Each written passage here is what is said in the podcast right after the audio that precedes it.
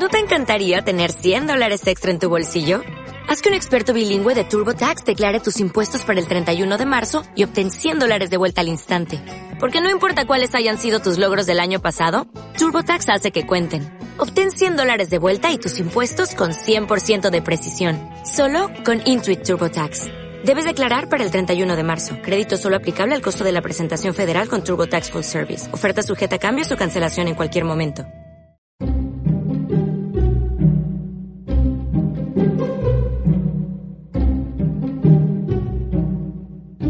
Estás escuchando Domingueros con José Chovera. Hay un tema que suele estar bastante de moda en algunas realidades, que es el tema de la contraprogramación. Cuando una persona ha decidido hacer una cosa, siempre hay alguien al lado que intente hacer otra mejor, más brillante, para conseguir iluminar él y que el otro desaparezca. Eso se hace entre enemigos, entre gente que no se lleva bien.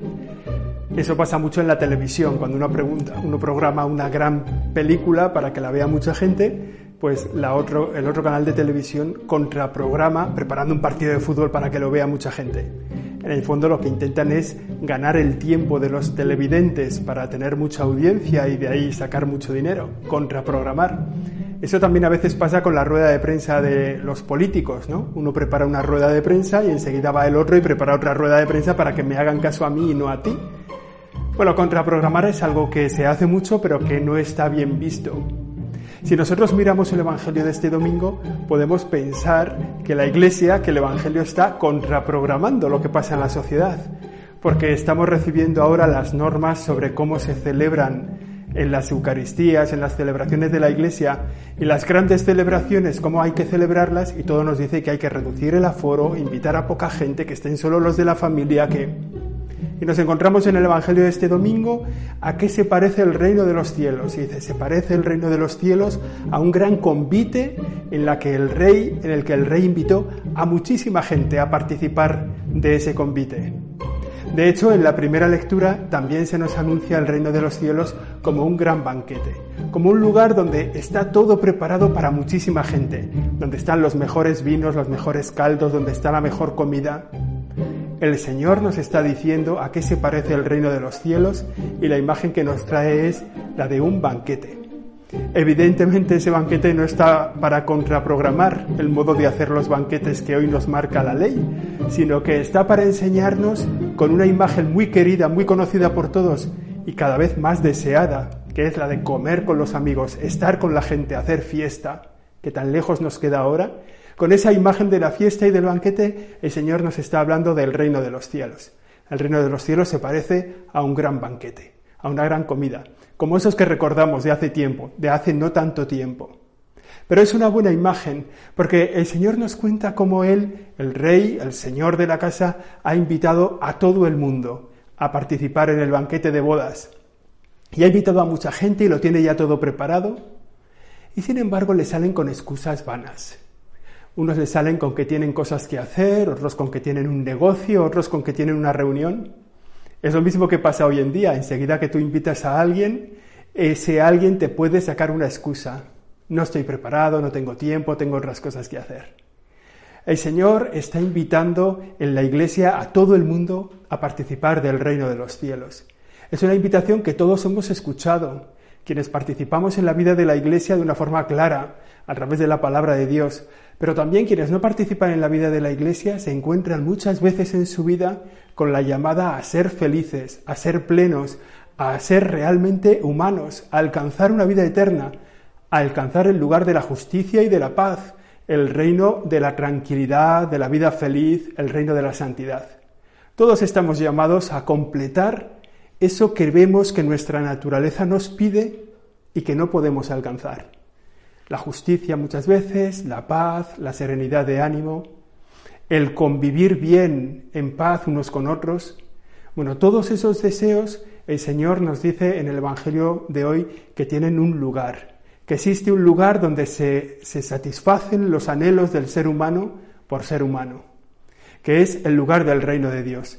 Y lo que nos dice el Evangelio de hoy es, todos estamos invitados. Tú también estás invitado. Tú también estás invitado a participar de este reino de los cielos. Es como esa pregunta que nos viene algún día a la cabeza algunas veces, ¿no? De decir, ¿esto ya será verdad en algún sitio?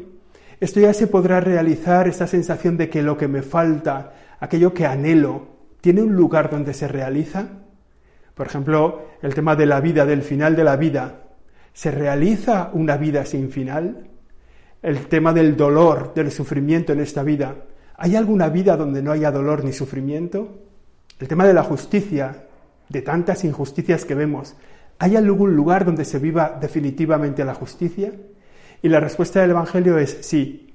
Ese anhelo de tu corazón tiene un sitio en el reino de los cielos y tú estás invitado. El Señor ha preparado un sitio para ti. Es verdad que a partir de esa invitación hubo mucha gente que se separó, que se alejó.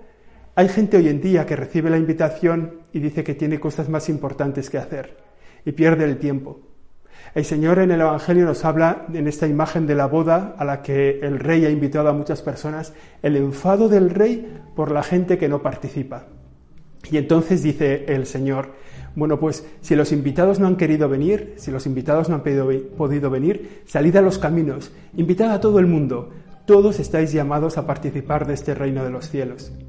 Ponía así el Señor, lo que hace el Señor es poner una imagen de lo que está pasando con el pueblo judío, el pueblo de Dios, que era el invitado a la boda, pero que muchos de ellos no han querido asistir.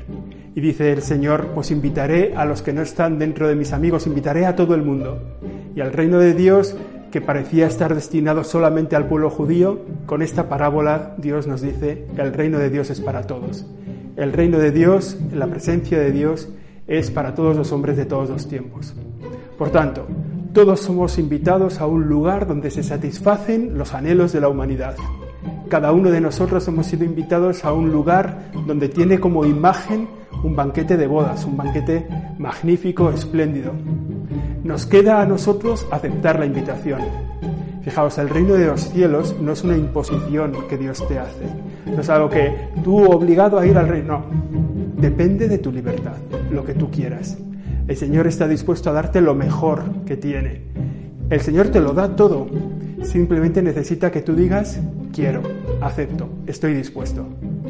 Vale la pena que escuchemos con atención la primera lectura, donde también nos habla Isaías de un gran banquete. Y también que escuchemos el Salmo, la respuesta que hace el pueblo de Dios a la primera lectura, el Salmo donde todos contestamos y decimos en este domingo, el Señor es mi pastor, nada me falta. Con el Señor cerca de ti, nada te falta. Que vivamos estos días, esta semana, con esa alegría de haber sido invitados a la gran fiesta donde la humanidad se desarrolla en toda su plenitud.